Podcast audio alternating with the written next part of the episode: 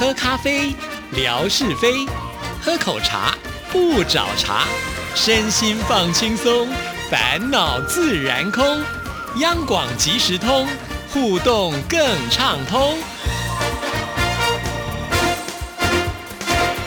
亲爱的听众朋友，大家好，欢迎收听今天的央广即时通，我是谭志毅，很开心今天到了针锋相对的单元，所以有请维珍出场。维珍你好，嗨，今天打招呼的方式要比较不一样，就是呢，身为台湾呢，如果喜欢看棒球的球迷，一定常常会喊的一句话就是安打安打全雷打。大家好，我是维珍，过去的这段时间过得还这个顺心吗？因为这跟我们今天的主题也是有点关系啦。对啊，因为我们知道这个疫情影响真的是非常的大哦，真的没有想到，就是一个看不见的病毒，让整个全世界感觉好像地球都已经快要静止了。对，所以那时候以前呢，就是如果你宅在家里面，躺在沙发上，然后只看电视、吃洋芋片，叫做玩物丧志。但是我今天呢，就变成一个很好的这种榜样，也就是最好尽量减少出去玩、跟人接触的机会，救国救民，就对是。对，所以我本身就是很宅的人。然后本身就有一种说哇，这是就是遇到可以生存的一个 时节到来这样子的感觉，就是就是因为很多人可能还不太能够适应这样子，必须要。这个跟外界比较隔离的一个状况，就是对。不过我觉得在台湾算是幸运的啦，因为我们的防疫一直以来都做的还算不错啊。当然，因为这个确诊的人数多寡，当然也会包含一个这个国家它的政策啊，还有包含它的人口基数，所以呈现出来的数字，像美国有几亿人嘛，所以它呈现出来那个数字也是比较惊人的一个状况哦。可是我觉得外界有时候在看会觉得啊，台湾人是不是觉得自己做的很棒很嗨？我觉得这。因为成果是看得出来的，但是我觉得大部分呢还是保持了一个，因为很难得，所以要更努力去维持，倒不是会因为这样很骄傲。因为台湾不是孤悬于地球之外的一座岛屿嘛，其实全世界现在的疫情都还在这样发展。我觉得每一个人都还是最好的方式做好你自己，不要被感染。然后呢，如果有这个怀疑被感染，然后不要再接触到其他人，那真的是现在我们能做最好的方式。对，的确，我觉得这个是一般的民众的自我约束是很重要的啊。就像前一段时间，呃，在台湾清明假期的时候，哇，大家都闷很久了，也就就趁那个天气很好，都出去玩。那突然之间，大家就发现，哎，不对，很多的景点挤满了这么多的人，就没有保持一定的社交距离。那我们那个疾管中心呢，赶紧就呼吁大家啊，就第二天，哎，果然就鸟兽散了耶。所以我就觉得，哎，其台湾的人民就。就是，自我约束力是很强。其实他并没有强迫规定你不能够上垦丁大街，那只是说他们会有宣导。啊，果然后来我觉得大家都还蛮遵守的。啊，就是在宣导之后呢，在大街上又出现了冷清的画面。对啊，这我们大部分是在台湾内部也是看到比较多属于这个内部的新闻，大家会比较关注。但是我去纵观浏览的全世界很多地方，其实都有一些类似的状况。韩国跟东京还是出现了不少赏樱的人潮。就是大家可能觉得在做好自我保护的情况之下，你还是会对于接触这个世界，你会有这样子的需求，所以也不能说完全批判说那样出去玩是不对。但是如何拿捏好平衡？因为我觉得你前面越小心，你后面的恢复期会越快。是的确，而且这也要归功于就是说这些呃能够出去的话，就表示说我们并没有真正的封城。其实，在前一段时间，很多的国家、很多的城市其实是强迫规定人民不可以出来，甚至出来的话有处罚。的这样的情况，所以我觉得在台湾就是因为在一个很难得没有封城的情况之下，大家还是可以正常的上班，还是呢可以去学校上课，然后呢还可以去呃各个地方买东西。呃，但是我觉得大家还是会去遵守那个分际啦。比方说现在的餐厅就确实人就变得很少了，那餐厅呢也顺势就会画一些所谓的梅花座哈，就是让大家不要呢聚集太密集。我觉得可以去设计，就是现在大家会找出很多去转变的方式来尽量让生活。维持如常的方式，所以应该比方说去卖那种呃间隔一公尺的呼啦圈戴在身上，就可以自动跟别人隔开一个安全距离哦。这样你没办法去做捷运哦。而且像我们自己其实做录音也是非常的小心啊。我觉得我每次消毒录音室都到那种开录的时候就有微醺的感觉，酒精喷太多了，酒精喷太多了。不过。在这样的情况之下，因为台湾也比较稍微有一些空间去维持过去的一些生活，所以其实刚刚为什么在开场要以台湾职棒经常喊的这种加油方式登场哦，出场，也就是因为其实台湾的职棒开打哦。那这一次不只是台湾的事情呢，因为全世界所有的职业运动赛事都停摆的状况之下，台湾这一次在四月十一号的开幕呢，变成了打破就是在今年全世界第一个开战的职业运动赛事。对，其实以前刚开始我们都听说这个新冠肺炎这样子的一个情况，其实它会侵蚀的就是免疫力比较不好的人。那我们怎么想都会觉得运动员嘛，他们每天都在运动，而且都是很年轻、身强体健的。可是没有想到，当我们听到就是 NBA 的球员。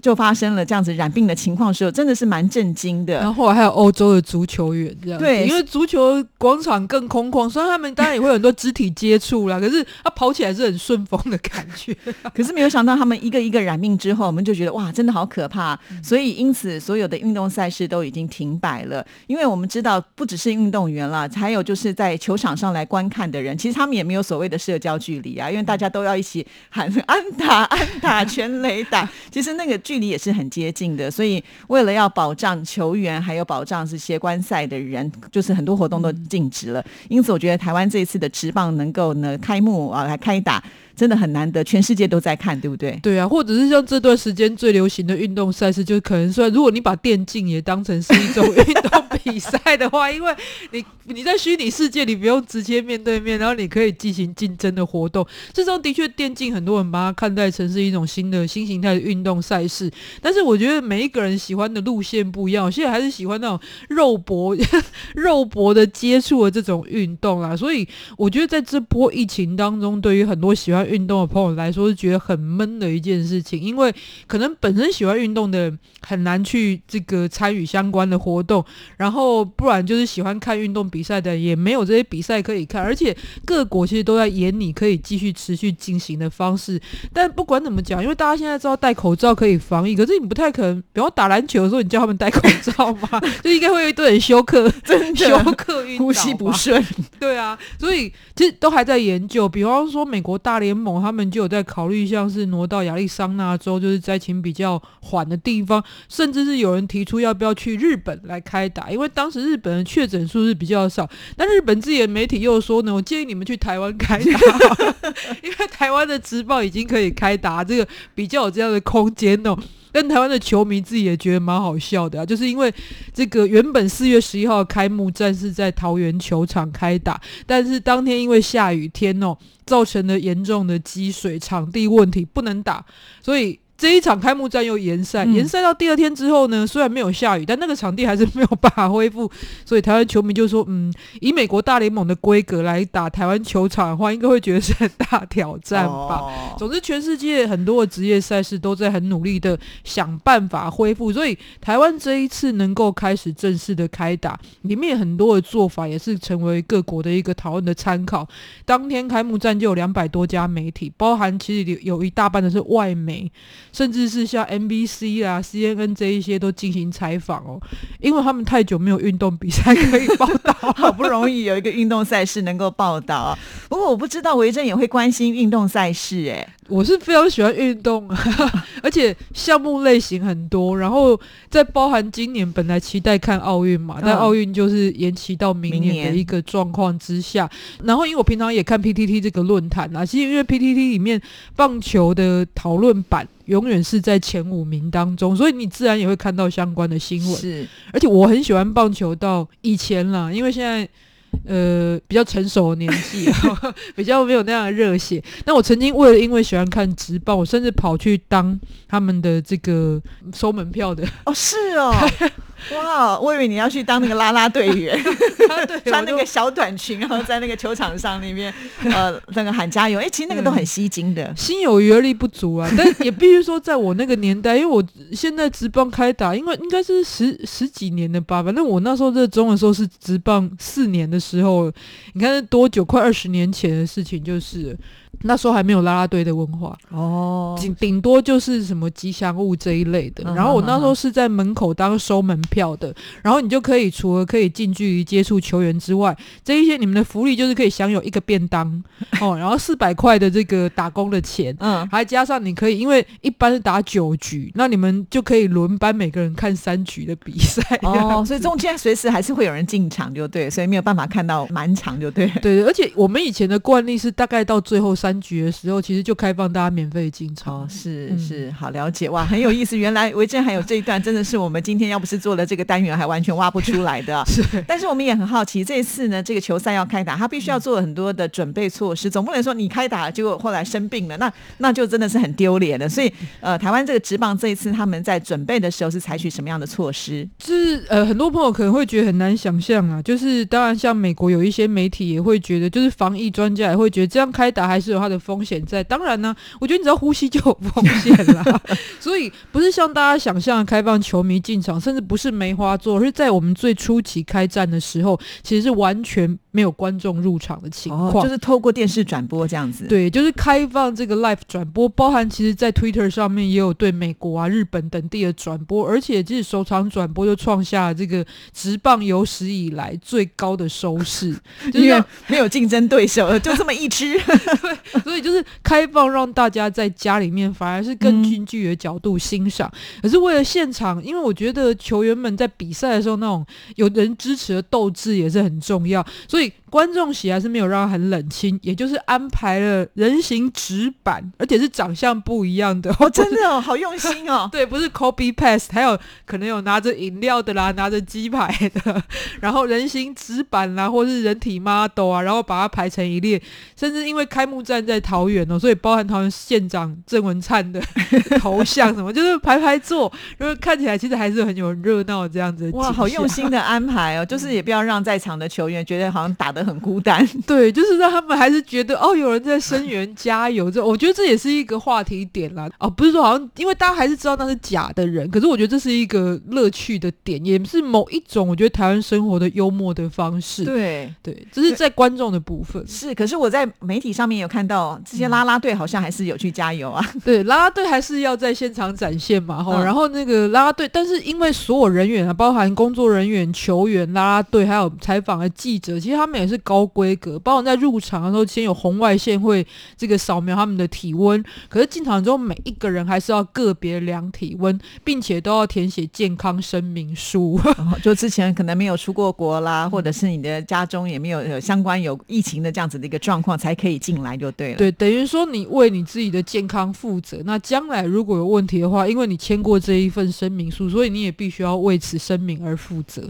然后再来是包含记者采访啊、啦啦队的一个训练啊，还有包含球员之间，就是都要保持安全距离。像媒体采访的时候，基本上所有的人都要隔开一公尺以上的距离，然后也不可以碰触球员，啦啦队员也可不可以碰触彼此。包含啦啦队员本身呢，他们就真的比较辛苦了。因为他们上场是需要佩戴口罩的，哦，但是这个口罩呢，因为如果你戴我们一般像我们看到急诊室的春天那种外科戏剧的那种蓝色标准医用口罩，就会觉得比较单调，所以做成各种笑口常开的表情。哇，但是我觉得我我也是跟大部分的人想象一样，我觉得这看起来有点惊悚的感觉、啊，因为那个咧开嘴笑的样子就是不会变化的。但至少就看得出来，呃，整个主办单位的用心，就是不要让他们看起来是这么的单调。虽然有点惊悚，不过也是一种趣味吧。对啊，就是非常用心的感觉，然后的确也做好很多防疫的工作。其实细项到就是包含连提醒球员们多久以后接触到哪些东西要去洗手啦，就是这些部分其实做得非常非常的详细。那不过当然外媒也有一些讨论啦，就是不管做得再细，它还是有很大一部分的空间在于台湾现在其实感染人数数字还是偏低的一个情况之下，呃，大家可以参照，但也许不是完全可以去拷贝的一个模式。嗯哼，的确，那这一场呢，也可以说是很顺利的就完成。最后的结果是什么样呢？就是因为当天正式原本第一场开幕赛是英语联赛的状况，所以正式第一场开打其实反而变成我们如果球迷都知道，其实，在职棒台湾的职棒当中，最传统的大战的戏嘛，就是以前的兄弟像现在叫这个中信兄弟，然后对上统一师，就原本开幕战不是他们两个，而是乐天桃园，但是呢，这一次呢，后来轮到又变成了中信兄弟对上统一师，哦，因为下雨的关系，对，最传统的大赛，然后而且这一场让大家看得很过瘾，是因为他延赛延了十一局。一般的棒球就赚到了两局，就 赚到了，然后最后是统一师以四比一的成绩获胜。哦，哇！所以说这一场呢，这个开打之后呢，也算是非常的精彩啊，让啊球迷们在家里面透过电视呢，也可以很清楚的呃，就是有那种热血沸腾的感觉。对，甚至连海外的球迷，他们就是其实他这次做卖掉很多台海外的版权，还包含进行各种不同语言的这个直播。哦，所以你也看到推特上面有很多。美国想看大联盟的，但我不说他们看完了反应如何啊，因为我觉得呃比赛的整个技巧或者是运动的风格，其实每个国家或地区是有很大的差别的。但我觉得对他们来讲是一个也很新鲜的文化上的经验吧。所以推特直播上面也有很多人看，然后在日本也成为高话题。但是登上日本的。雅虎新闻排行第一名的，都不是球员的表现，是什么呢？而是呢，来自于这个啦啦队的女孩哦。其实她从前两年开始就已经很受到日本的网友关注了，甚至变成我觉得目前比起林志玲啊、徐若瑄啊那些在日本发展的艺人来讲，我觉得在年轻的日本人心中最有知名度的台湾女生。哎，它的名字有点难念啊，哈，一个山脉的山，然后君子的君，是念君君，好这样的念法。然后他就是这个啦啦队员，长得非常可爱，所以呢，因此不只是一般的日本的这个棒球。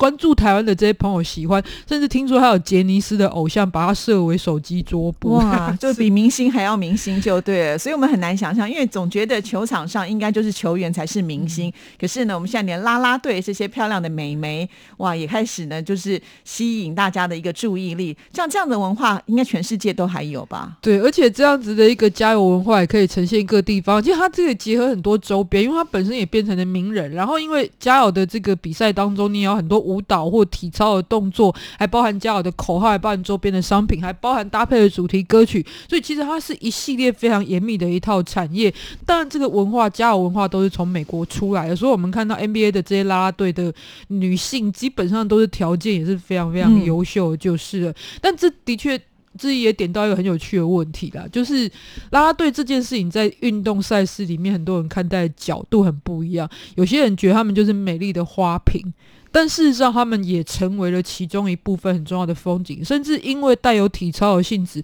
本身其实他们还是有这个运动的精神在当中的。对，不是说只是在那边秀秀身材，然后长得貌美就可以。然后事实上呢，他们也有很多的训练，好，他们要能够在台上呢，或者是说在这个场边造成一股风潮，其实他们也都很努力的在准备。对他们要带动这样调度这样的气氛，然后要为自己的团队加油，然后甚至风吹雨淋，他们也要接受训练，甚至是。上场去演出，然后而且都要保持非常的正向的一个这个气氛的呈现，就是，所以其实我一直觉得他们是在比赛当中完全不可或缺的一块，甚至他会结合了在地的文化，比方说常常会讲到，大家如果去韩国釜山的话，会去看他们当地的这个。比赛项目就是因为釜山的啦啦队的加油已经形成了一个自己在地文化，所以你不到当地看不到。比方说他们是有万人卡拉 OK 的概念，他们会带领所有人一起唱他们的主题歌曲之类的，好有趣哦！没有想到这个运动赛事啊，经由这个维珍介绍之后，就觉得好像活灵活现的又出现在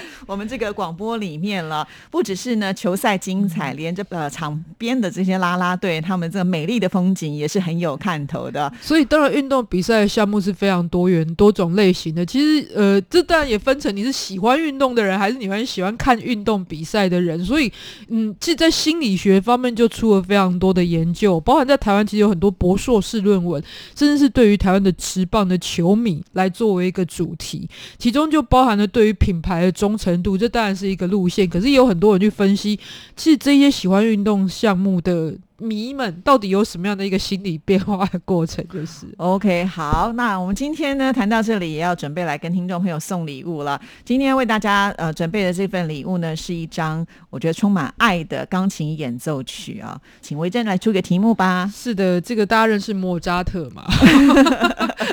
好，是因为专辑的名称是跟莫扎特有关啊，因为这是来自于这个音乐家王美惠的作品哦。然后他是一个非常有个性，但是呢，其实在这这个古典的演绎上面也非常有深厚功底的音乐人哦。所以今天要送出他的这个钢琴演奏专辑给大家。因为棒球在台湾很流行啊，但全世界流行的运动项目很多，所以呢，跟我们分享你曾经呢非常喜欢、热衷的体育项目是什么，或者是某一位呢你非常崇拜的这个运动明星是谁？那么也请大家呢跟我们来分享，就可以来信到我们节目当中，就有机会抽得这一个很特别精致的音乐专辑哦。好，谢谢维珍，拜拜，拜拜。